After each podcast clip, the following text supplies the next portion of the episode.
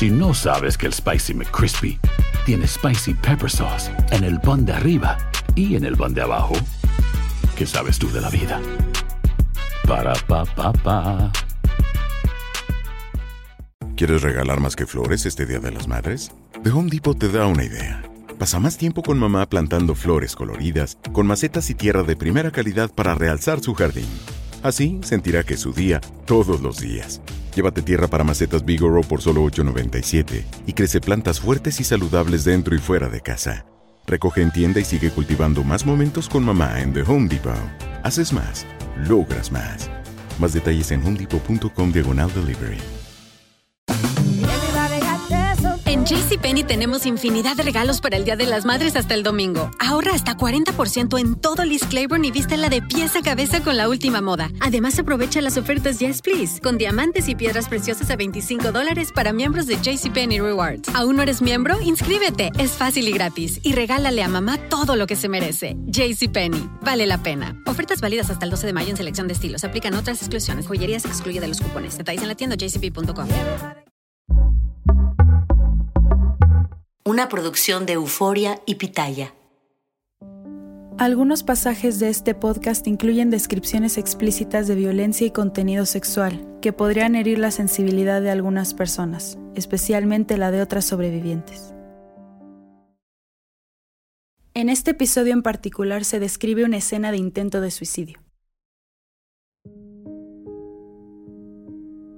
Dicen que lo último que se pierde en esta vida es la esperanza. Yo diría que es lo penúltimo, porque cuando la esperanza se va, lo que todavía nos queda son las ganas de vivir, ganas de seguir respirando, aunque sea sin claro propósito, sin norte ni razón, pero resignada a los latidos de tu corazón. Ganas de vivir. No nos engañemos, eso es en realidad lo último que se pierde, antes de pasar a la nada absoluta, a querer desaparecer y convertirte en solo un recuerdo. ¿Sabes cómo se siente cuando pierdes las ganas de vivir? Lo mismo que cuando entras de la luz a un cuarto oscuro. Todo se nubla y en pocos segundos dejas de ver destellos de colores y todo se cubre de un negro absoluto, negro azabache. Porque oscuridad es caminar bajo el radiante sol sin que los rayos te calienten ni tantito. Oscuridad es deambular por la vida deseando con toda tu alma que algo te lleve hasta el más allá y cuanto antes. Despiadada oscuridad que se iba a colar por alguna rendija de mi alma. Negro azabache, vacío absoluto. Cierro los ojos y ya.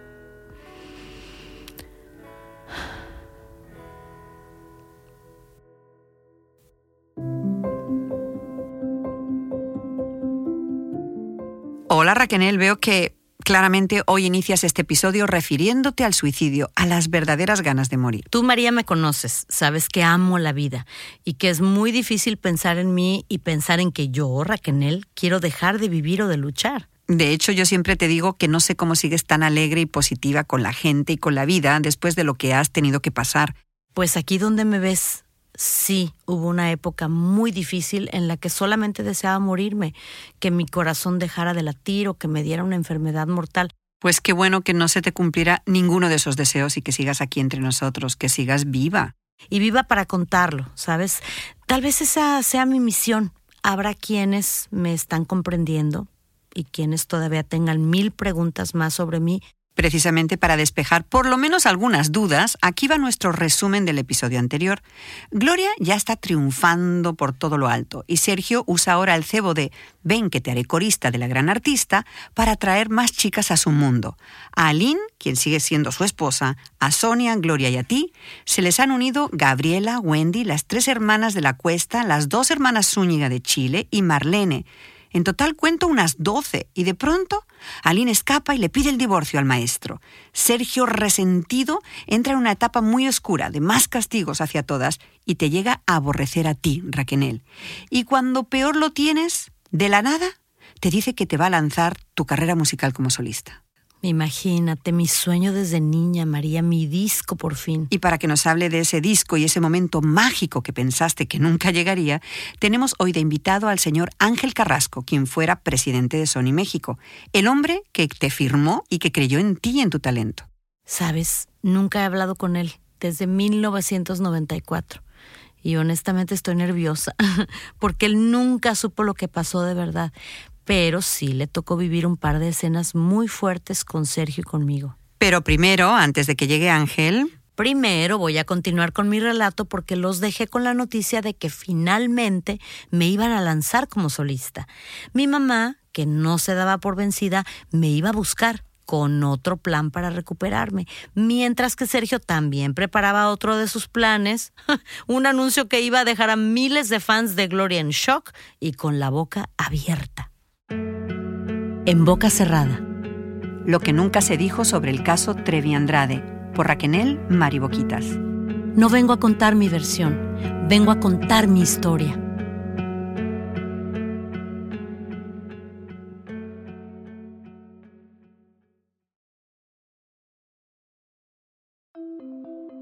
Firma aquí y aquí, me indicó Sergio con el dedo cubriendo con su brazo gran parte del contrato para que yo no lo leyera. Estábamos en las lujosas oficinas de Sony México en Polanco, un barrio elegante de la Ciudad de México. Yo me sentía flotando de felicidad.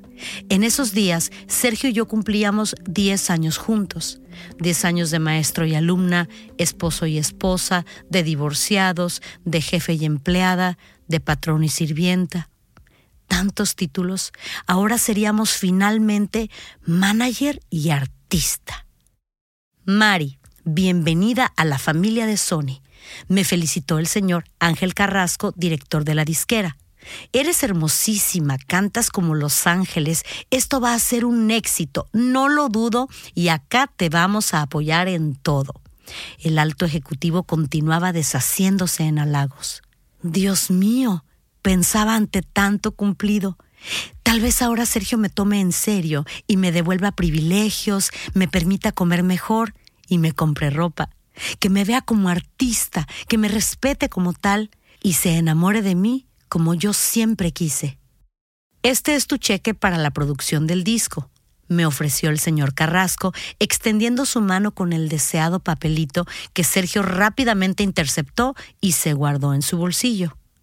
Aún así, alcancé a ver la cifra, 84 mil dólares a mi nombre. Al llegar a la casa, Sergio me hizo endosarlo y lo depositó en una de sus cuentas. De esa cantidad gastaría cuatro mil en grabar mis canciones y con el resto compraría una casa en Cuernavaca a mi nombre.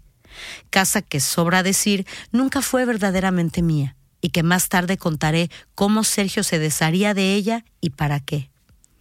Al dejar ir ese cuantioso cheque, no me sentí triste, todo lo contrario, me llené de satisfacción recordando mi primer pago como artista a los 12 años. En esa ocasión agarré el cheque que me dio el empresario y se lo entregué a mi mamá con mucha alegría. Igualmente hice con mi primer cheque de boquitas pintadas. Se lo di directamente a quien entonces era mi esposo, Sergio.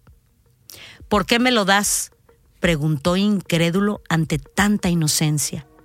Porque te amo, le aclaré con entusiasmo.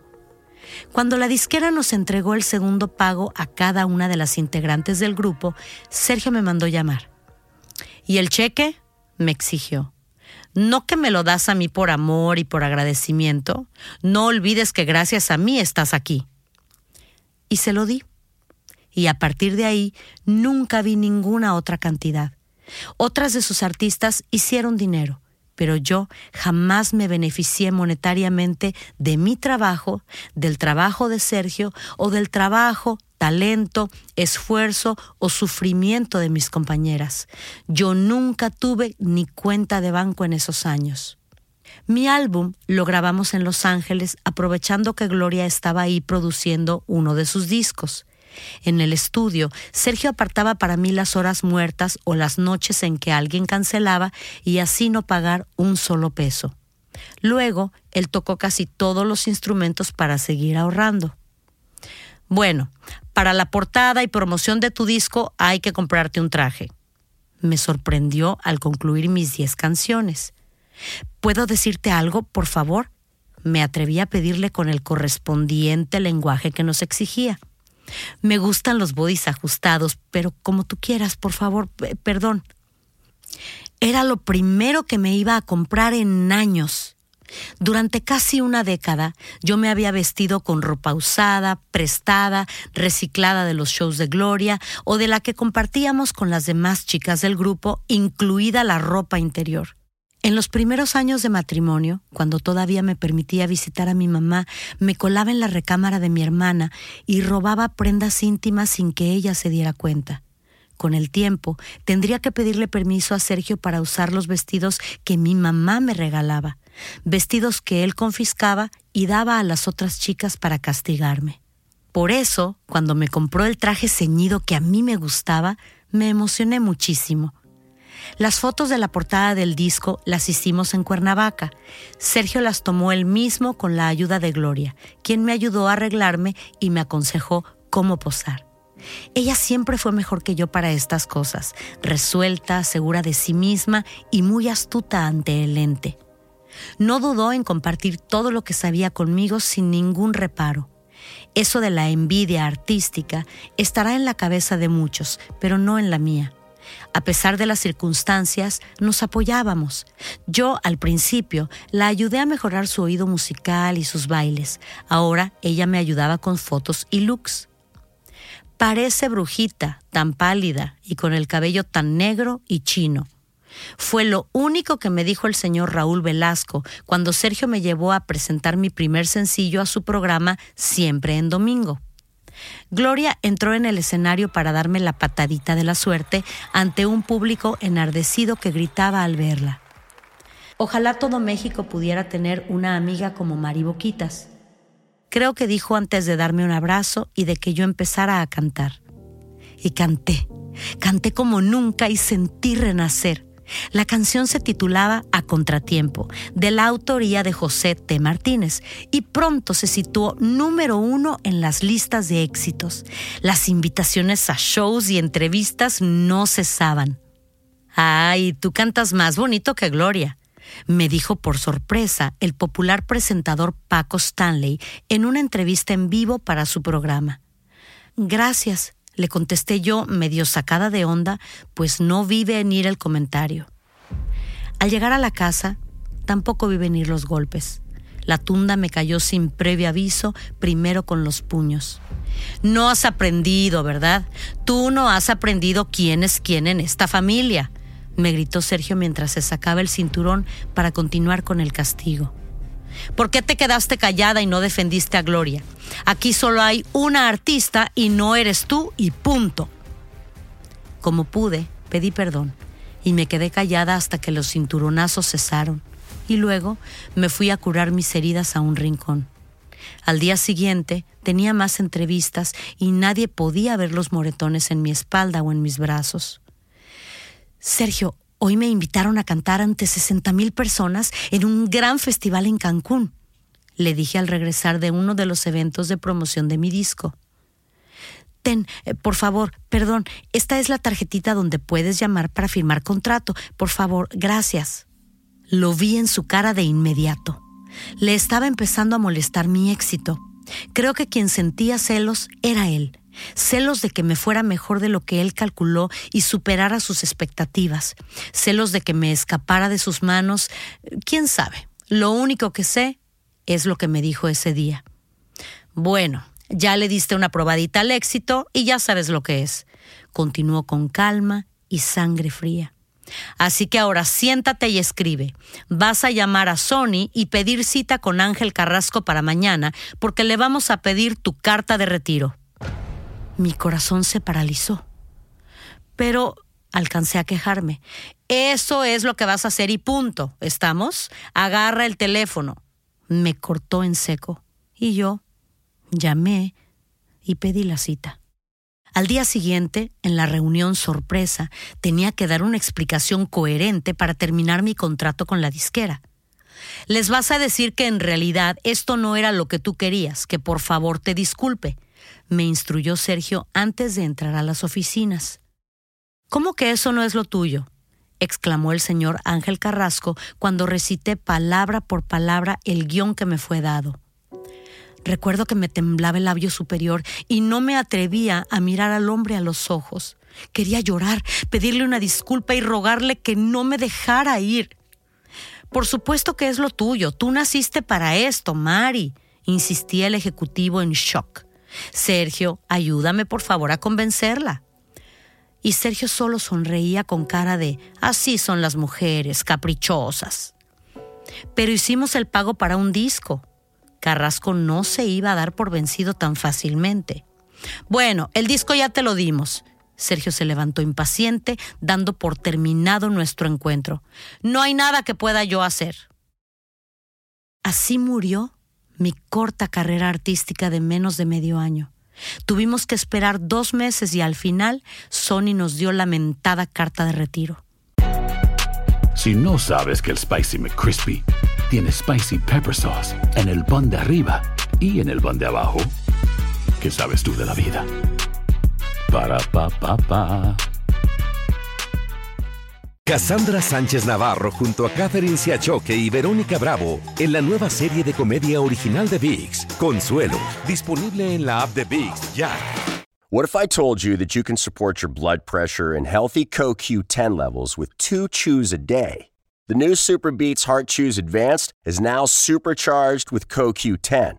That's like getting CoQ10 for free. Our powerful blend of beetroot, grapeseed extract, and CoQ10 support your cardiovascular health. Visit radiobeats.com and find out how you can get a free 30-day supply on bundles and save 15% with the promo code DEAL. Por esos días, nuestras vidas transcurrían en las casas que Sergio había ido adquiriendo en Cuernavaca. Una era la Casa Rosa, donde yo le daba clases de piano a algunas de las chicas y donde residíamos la mayor parte del tiempo. Este casonón era enorme y Sergio nos repartía en recámaras distantes, así que no convivíamos tanto. Gloria ocupaba el cuarto principal con Sergio, en esa y en cualquiera de las otras viviendas. Esta regla ya era un hecho que nadie cuestionaba. Las demás debíamos esperar a que él, como siempre, nos dijera dónde dormir. En ocasiones en una cama en alguna de las recámaras siempre mal amuebladas, en ocasiones en el frío suelo sin ropa ni cobijas, dependiendo de su humor y sus caprichos. La otra propiedad era la Casa Blanca, la primera que compró en la zona y que permanecía casi siempre vacía. Y en la tercera, la que adquirió a mi nombre con mi dinero, puso un estudio de grabación y ahí producíamos algunos de sus proyectos. Mari, tu madre va a trabajar para mí, va a remodelar varias de las casas de Cuernavaca y no quiero que te le acerques. ¿Entendido? Me sorprendió Sergio un buen día. No entendí mucho a qué se refería, pero pronto até cabos. Tras muchos años sin poder hablar con mi mamá, Sergio me había permitido retomar las estrictas cortas llamadas monitoreadas solo para reportarme y calmar los ánimos. En una de esas llamadas robóticas donde solo intercambiábamos un par de Hola, ¿cómo estás? Bien, gracias. Sergio me sorprendió y me pidió que le pasara el teléfono. De la nada se puso a platicar muy simpático con mi mamá.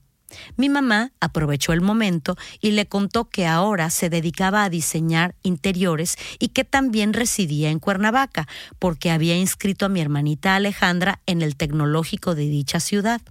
Obviamente que eligió esa universidad para mi hermana a propósito, porque la mamá de Gloria le había dicho que pasábamos mucho tiempo por allá. Pero mi mamá, muy astuta y siempre pensando en cómo recuperar a su hija, hizo sonar todo muy casual a oídos de Sergio. Y fue el mismo Sergio quien le propuso que le ayudara a redecorar sus casas.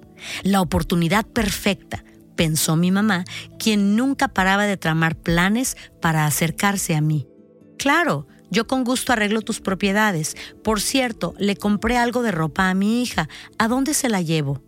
Le dijo mi mamá a su nuevo cliente de remodelaciones. Fíjate que la mamá de Gloria me comentó que la vio y que iba con puros harapos. No sé de qué hablas, saltó Sergio con una de sus rápidas respuestas. Eso es pura envidia de la señora Gloria Ruiz.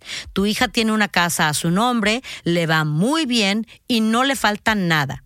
De hecho, mañana irás a ver su casa porque necesita algo de decoración. Y mi mamá, en efecto, vio lo que se suponía que era mi casa, convertida en el estudio de grabación, pero no me vería a mí. Durante los próximos seis meses se dedicaría a ir y venir con constructores y electricistas a la Casa Blanca y a otras cinco casas más que Sergio poseía en el mismo Cuernavaca y yo ni sabía. Supongo que era ahí donde él y Gloria estaban invirtiendo todo el dinero que ganaban en los shows y en las ventas de discos. Pero definitivamente la Casa Rosada quedó fuera del alcance de mi mamá. Nunca se le permitió acercarse ni vio a ninguna de las chicas. Solo saludó a Gabriela, que era la encargada de darle en persona las instrucciones de las obras que debía acometer en otras partes de la ciudad. A mí me mantenía lejos, de gira con Gloria o haciendo labores domésticas en otras de las propiedades. Para justificar mi ausencia, se me permitió realizar alguna que otra llamada de esas con guion. Hola mamá, la saludaba yo midiendo cada palabra. Hola mi machi, ¿cómo estás? Te extraño mucho, mijita. ¿Cuándo te voy a poder ver? Estoy en la Casa Blanca. Tu hermanita va muy bien en sus estudios. Te extraña también pregunta mucho por ti. Mi mamá se desvivía por sacarme plática y obtener información que le pudiera servir para verme, para enviarme aunque fuera algo de ropa nueva, pero era inútil. Sergio me lanzaba una de sus miradas y yo colgaba, alegando que iba a perder el avión o debía subir al escenario, aunque estuviera a pocas millas de ella en otra de las viviendas. Lo más triste de este nuevo intento por verme fue cómo terminó. Primero, tras seis meses de duro trabajo, mi mamá sufrió una hemorragia, fue hospitalizada y se vio obligada a suspender las obras. Segundo, Sergio mandó a Gabriela a que le dijera que quedaba despedida por haberle dejado todo a la mitad y que no se le abonaría lo que había pagado por adelantado a pintores y fontaneros. Hospitalizada y con una deuda, así terminó el nuevo plan de mi mamá por recuperarme. Y lo peor, no fue la deuda. Lo peor fue lo que yo le hice y que me llena de vergüenza confesarlo. Por órdenes de Sergio la llamé al hospital y le dije, ¿Cómo te atreves a dejar las casas sin terminar? La regañé con despecho. Son las propiedades de mi esposo y tú las has abandonado sin cumplir con tu palabra. A este punto, el dolor en el estómago me cortaba el habla y creo que Sergio se dio cuenta y me hizo una señal de aprobación, dándose por satisfecho. Y colgué. Colgué dejando a mi mamá sumida en el más grande dolor, creyéndose que seguía casada con ese monstruo y que con los años yo me había convertido en otro igual o peor. De esta manera iniciamos 1995. Once años con Sergio, mi carrera relámpago recién aniquilada y mi mamá más lejos de mí que nunca. Por eso, cuando Sergio me mandó a Los Ángeles por unas semanas, me sentí aliviada. Sergio había rentado una casa en Los Félix, una zona muy privada y discreta junto a Hollywood. Llevaba meses intentando establecer a Gloria como actriz y volábamos con regularidad para presentarla en castings y reuniones que nunca daban frutos. Hollywood se les resistía y no lograrían participar en ninguna película en la meca del cine. En ese viaje, una vez instalada en la nueva casa californiana, desperté una mañana con el ruido del teléfono. Era Sergio para decirme que estaba de viaje con Gloria por Nueva York y que regresaban mañana. Yo debía quedarme a esperarlos en los Félix, ayudando con algunos pendientes y limpiando toda la enorme vivienda de tres plantas. Carla, una de las hermanas de la cuesta, estaba conmigo. Siempre debíamos trabajar de dos en dos para vigilarnos la una a la otra las 24 horas del día. Sergio llevaba semanas tratándome bien, dándome mejor de comer y con menos palizas. Al igual que tras aquel desgraciado viaje a Houston, cuando veía que me había hecho mucho daño, endulzaba sus maneras, tal vez para curarse la culpa, si es que la tenía. Y en esta ocasión al sentir que me había quedado muda y sombría tras obligarme a renunciar a mi contrato musical, decidió platicar más conmigo, contarme cosas divertidas para ver si podía arrancarme una sonrisa.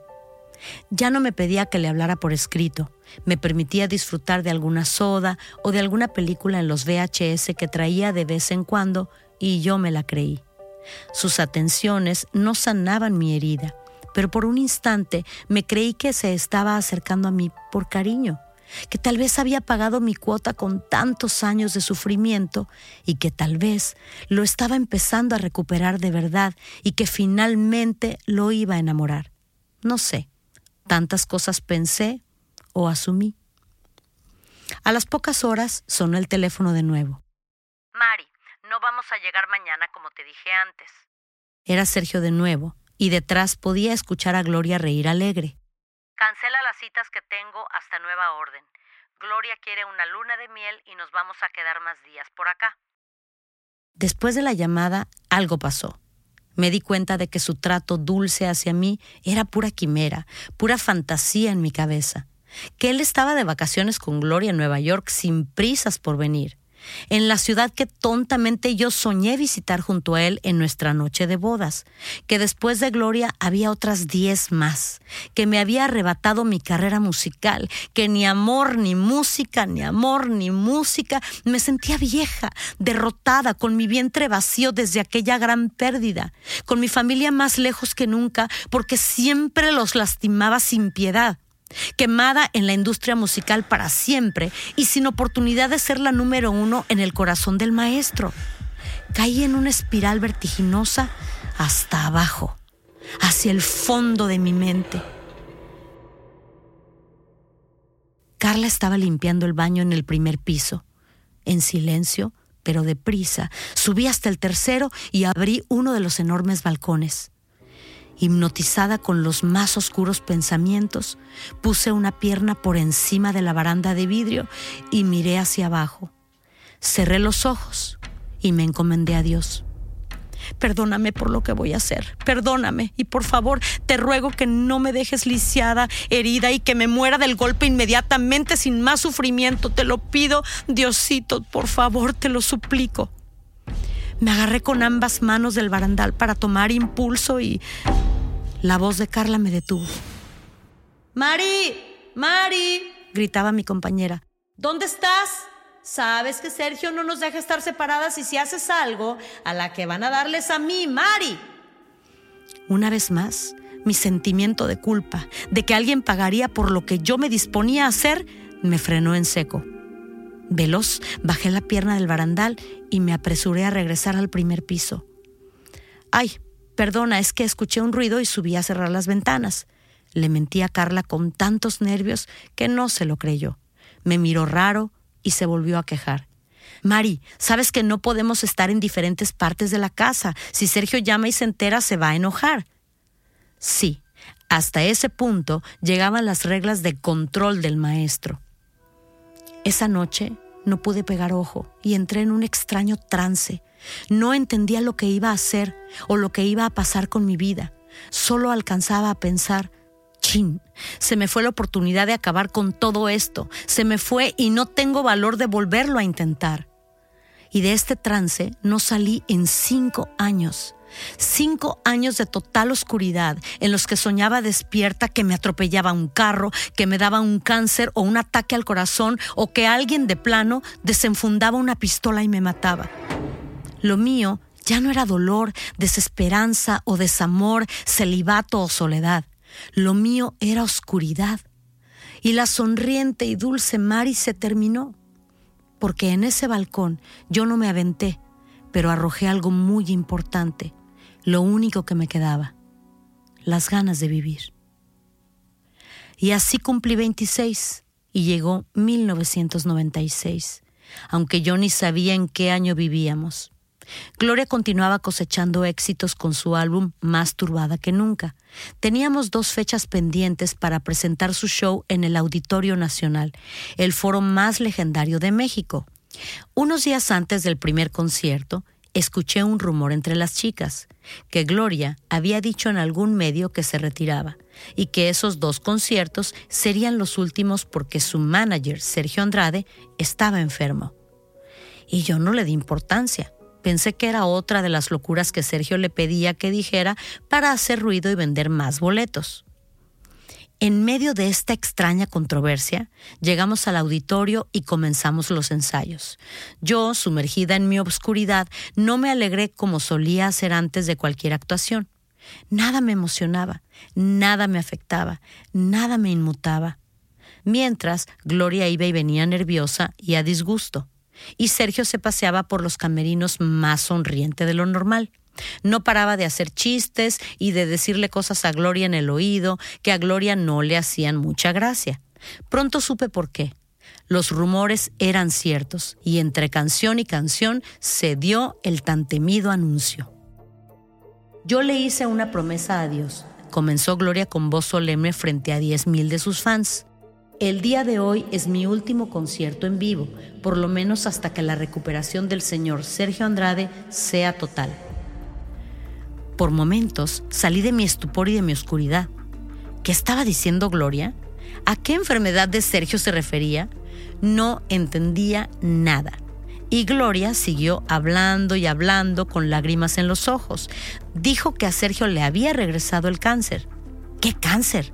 Dijo que le había prometido a la Virgencita de Guadalupe que no cantaría de nuevo en conciertos hasta que se curara. ¿Cómo se atrevía a usar el nombre de Dios y de la Virgen para una mentira tan descomunal? Que Sergio me hiciera mentirle a mi madre, o que Gloria diera una imagen a sus fans y al mundo de algo que no era, me parecía horrible, pero no tan terrible como burlarse de miles de creyentes que abarrotaban esa noche el auditorio. Esto lo vamos a pagar muy caro. Recuerdo que pensé aterrada.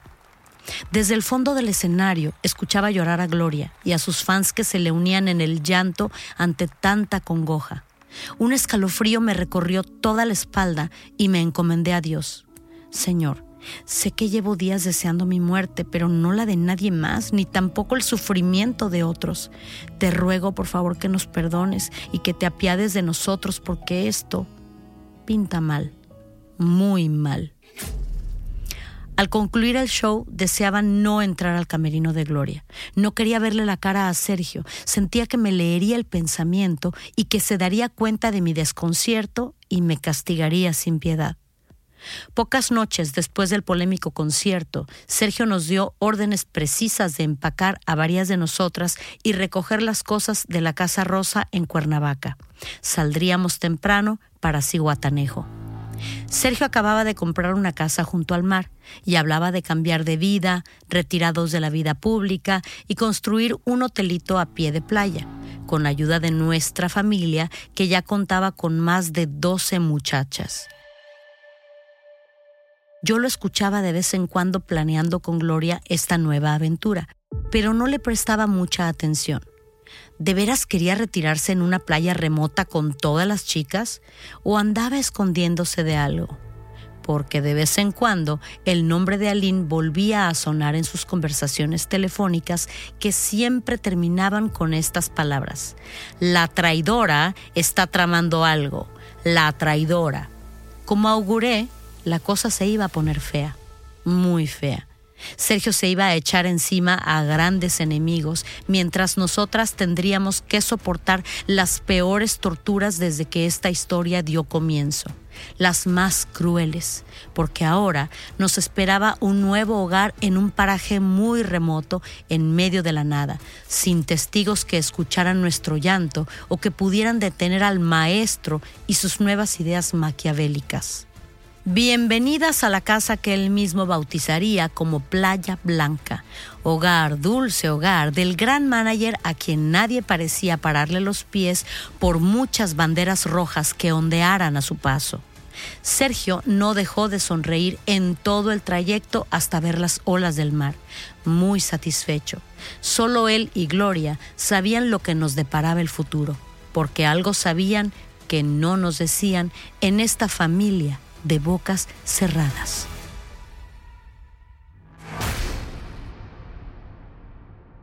Boost Mobile tiene una gran oferta para que aproveches tu reembolso de impuestos al máximo y te mantengas conectado. Al cambiarte a Boost, recibe un 50% de descuento en tu primer mes de datos ilimitados. O, con un plan ilimitado de 40 dólares, llévate un Samsung Galaxy A15 5G por $39.99. Obtén los mejores teléfonos en las redes 5G más grandes del país. Con Boost Mobile, cambiarse es fácil. Solo visita boostmobile.com. Boost Mobile, sin miedo al éxito. Para clientes nuevos y solamente en línea, requiere AroPay. 50% de descuento en el primer mes requiere un plan de 25 dólares al mes. Aplican otras restricciones. Visita boostmobile.com para detalles. Cassandra Sánchez Navarro junto a Catherine Siachoque y Verónica Bravo en la nueva serie de comedia original de VIX, Consuelo, disponible en la app de VIX ya. Raquel, ¿qué te parece si damos la bienvenida a Ángel Carrasco, ejecutivo de Sony, un hombre que vio en ti tu talento y que soñó con verte triunfar hasta lo más alto y que posiblemente hasta la fecha se está preguntando qué pasó en su oficina en aquel año 95, en su legendaria oficina de director de Sony México. Él es Ángel Carrasco. Bienvenido. Muchas gracias por la invitación. Aquí estoy y con mucho gusto. Muchas gracias, Ángel, después de tantos años. Gracias por, por aceptar estar aquí con nosotros en En Boca Cerrada. Y fíjate, María, yo siempre, siempre lo pensé. Cuando firmé aquel contrato, yo pensé, este señor de verdad hace honor a su nombre. Para mí él era el ángel que me había sacado de aquella, de aquel cuarto, de aquel cuadro donde yo vivía para poder apoyarme en mi carrera. Muchas gracias por estar aquí, Ángel Carrasco. El gusto es mío. Gracias. Ángel, yo le quería preguntar qué opina de lo que acaba de escuchar. Mire, yo en verdad no supe, no sabía mucho de esta historia. O sea, yo, eh, yo llegué a México y enseguida, eh, muy pronto hicimos el contrato con, con Mari Boquita. Te, te digo Mari Boquita porque me, estoy más acostumbrado a decirlo. ¿no? Sí, está bien. El, el, el, problema que tuvimos nosotros como compañía era la falta de cooperación del equipo de, del artista. O sea, nosotros eh, sentimos siempre como una pared. Cuando ella iba a la oficina, eh, siempre venía acompañada de alguien eh, que no hablaba, no decía nada, pero oía todas las conversaciones, siempre estaba al tanto de lo que se decía, etcétera, etcétera. Por ejemplo, cuando eh, Mari iba a hacer promoción a algún lugar, alguna radio, la televisión o cualquier algo que se hiciera de promoción, nosotros le ofrecíamos el transporte de la compañía. Sin embargo, no lo aceptaban, decía de que ella, ellos la llevaban donde fuera la promoción. Entonces, en verdad no, no, nunca hubo una química entre la compañía y el artista porque no, no había eh, esa, ese acercamiento, ¿no? Ángel, um, te tengo que decir que Raquel está llorando. Creo que este momento de hablar con usted para ella significa mucho más de lo que nos imaginamos todos. No se puede usted imaginar lo que ha sido revivir para ella esa escena de la oficina en México. Yo me acuerdo, Ángel, que, que la primera vez que, que, le dije de, de la carta de retiro, yo me acuerdo que usted volteó, estoy casi segura que era un eh, diciembre porque venían fiestas de, de, Navidad, pero me acuerdo que algo había sucedido con su mamá. Y yo dije, Dios mío, ni esto, ni esto siquiera hace que, que a Sergio se le hablan del corazón un poquito, ¿verdad? Y que tenga consideración. Y dijo, a mí no me importa, me dan la carta de retiro y me la dan. Entonces, me lloro porque me da mucha ilusión tenerlo aquí por fin después de tantos años y me da mucha vergüenza, mucha pena y le pido una disculpa porque sé que contra mi propia voluntad sé que sé que herí su, su, sus sentimientos al verme frívola por lo que estaba usted pasando, pero también sé que traicioné la confianza como, como compañía para un artista, ¿no? Y ahorita que lo estoy escuchando eso, pues sí, obviamente me dan ganas de llorar. Usted cuando, cuando Raquel le dice, mm, deme la carta de, de retiro, esto no es lo que yo quiero, ¿usted se lo creyó? Yo no es, eh, no es que lo crea o no lo crea, o sea, si a mí me piden algo eh, y estaba representada eh, con otra persona al lado, yo no, nunca hubiera querido tener un artista obligadamente en la compañía. De hecho, ese tipo de cosas me ha pasado más de una vez. Yo cuando veo ese tipo de problemas, pues prefiero no, no seguir en ese problema, ¿no? Yo no voy a... Porque es que no, eh, a lo mejor eso es lo que ella quería, yo no sé, no lo sabía. Bueno, esas cosas que pasan, que, que las compañías pasan a menudo, y, y así se tomó. O sea, eh, fue una pena porque estábamos muy entusiasmados al principio con la firma. Eh, era un momento que yo había llegado a México hacía poco y quería hacer cosas nuevas, quería firmar artistas nuevos. Eh, ¿Cómo se le ocurrió firmar a, a, Raquel? ¿La vio alguna vez cantar en vivo? ¿Cómo llegó hasta ella? No, eso fue alguien que eh, en la compañía la, la, recomendaron. Y dijeron, mire, creo que es una buena, es una buena oportunidad. Yo creo que es, eh, que es algo que puede, que puede funcionar muy bien. Y entonces yo también me llevé por eso, ¿no? Me llevé por la, la, la confianza que le tenía al equipo que teníamos en, en la compañía. Ángel, ¿dónde estaría hoy Raquel como cantante si esa escena en su oficina no hubiera sucedido y nadie le hubiera obligado a renunciar? Bueno, eso es muy difícil de decirlo, ¿no? Porque la, la carrera artística es, es complicada y en verdad no se sabe nada, pero cuando hay talento siempre hay chance, siempre hay posibilidad. Artista manager, Ángel, ¿le ha tocado vivir situaciones similares donde usted veía que el artista obedecía ciegamente a alguien de su equipo? No, si tú supieras que eh, en la mayoría de los casos que yo recuerde, eh, los artistas siempre han tenido mucha, eh, mucha importancia en el respecto de tomar sus decisiones. Siempre veía a los managers más bien como ayudar, ayudando al artista y llevarlo por su por buen camino, etcétera.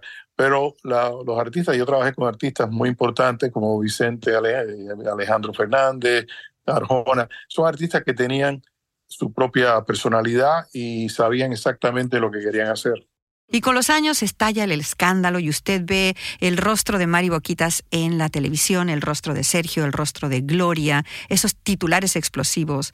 ¿Usted se imaginó alguna vez que, detrás de aquella chiquilla, bueno, joven de veintitantos años, que le dijo, deme la carta de renuncia, había una historia de ese tamaño? No, no, lo más mínimo. no, yo no conocía la historia y me dio mucha pena, eh, no solamente por ella, sino por todos los involucrados. Raquel, yo sé que tienes preguntas, te, te, lo veo en tus ojos. Sí, no es que... O alguna cosa que le quieres compartir a Ángel después de todos estos años. No, bueno, que, que siempre me quedé con esa, con esa espinita, ¿no? De, de, de algo que obviamente era muy injusto para mí, pero también era muy injusto para la compañía, porque también hablando profesionalmente, pues como, como yo me acuerdo, se había dado un dinero, se había hecho un pago, se tenían planes, se había estructurado una campaña de publicidad, estaba yendo muy bien el tema, yo me acuerdo que preguntábamos y, y era, está en los primeros lugares y está pegando, bueno, hasta la fecha lo, siguen pasando por ahí en las emisoras, entonces me, siempre me quedé con esa espinita de, de poder en algún momento tener esto oportunidad. No sabía que él tampoco estaba apenas llegando a México y, y, empezando. Obviamente sí me hubiera gustado que esto siguiera y que, que, forjáramos éxitos juntos y todavía estar firmada con esa compañía y con él en la cabeza dirigiendo, que sé que él ha hecho cosas muy importantes y muy grandes, ¿no? Ángel, ¿alguna cosa que le quiera compartir ahora? Yo solamente me alegro de, de oírla ahora. Eh, me parece que tiene muy clara su, su, su vida y su, sus aspiraciones. Me alegra mucho de que esté haciendo este programa para que ella pueda encontrarse con la, la, la persona que es ella. Me alegro mucho de, ah, muchas gracias. de, de, de oírla y, de, verla que está en muy buen, en buen, en buen momento. Muchas gracias, Ángel, de verdad por su tiempo y, y por este reencuentro. Bueno, pues muchísimas gracias por la atención, muchas gracias por la oportunidad y suerte, suerte, porque va a tener mucho éxito.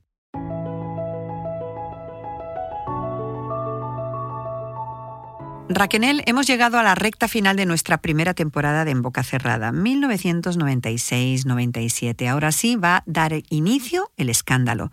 No doy crédito que no estallara antes. Mm, la mecha ya estaba prendida sin que nosotras supiéramos. Aún así, era una mecha que ardía lento y que tardaría meses en llegar a la dinamita y saltar en mil pedazos. Me dices que tú nunca sospechaste que lo que sucedía en tu peculiar familia iba contra la ley y que alguien tarde o temprano les iba a echar a las autoridades encima. No, y yo no pensaba que lo que me estaba pasando a mí o a las otras este, chicas era contra la ley. Y para que comprendas mi ignorancia, te voy a llevar a esa casa de Ciguatanejo donde Sergio estaba a punto de desatar el verdadero infierno sobre todas nosotras y a explicarte la tóxica jerarquía que se había formado dentro del grupo.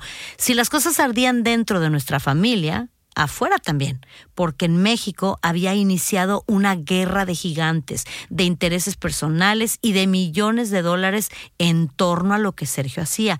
Y el problema ya no era el manager que engañaba a papás y mamás y viajaba con decenas de chavas y su excéntrico estilo de vida. El problema se estaba desbordando a niveles mucho más altos. Veo que esto ahora sí es el principio del final y vas a tener mucho que contar para que de una vez por todas entendamos tu historia en nuestro próximo episodio. El episodio 10, donde terminará nuestra vida tal y como era, para iniciar una nueva realidad lejos de México, muy lejos, pero todo esto te lo cuento tranquilamente en nuestra gran final de la primera temporada de En Boca Cerrada.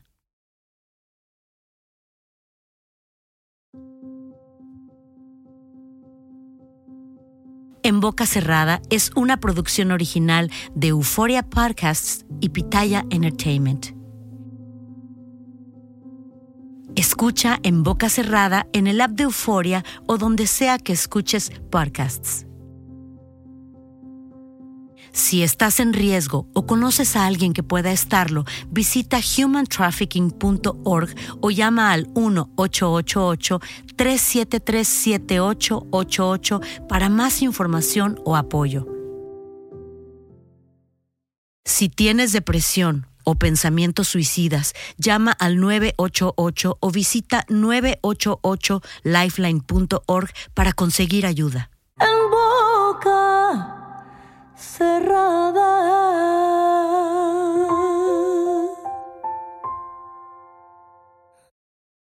Euforia Podcast presenta la descomposición del cuerpo y particularmente la contradicción que parecía la posición encontrada de las dos señoras.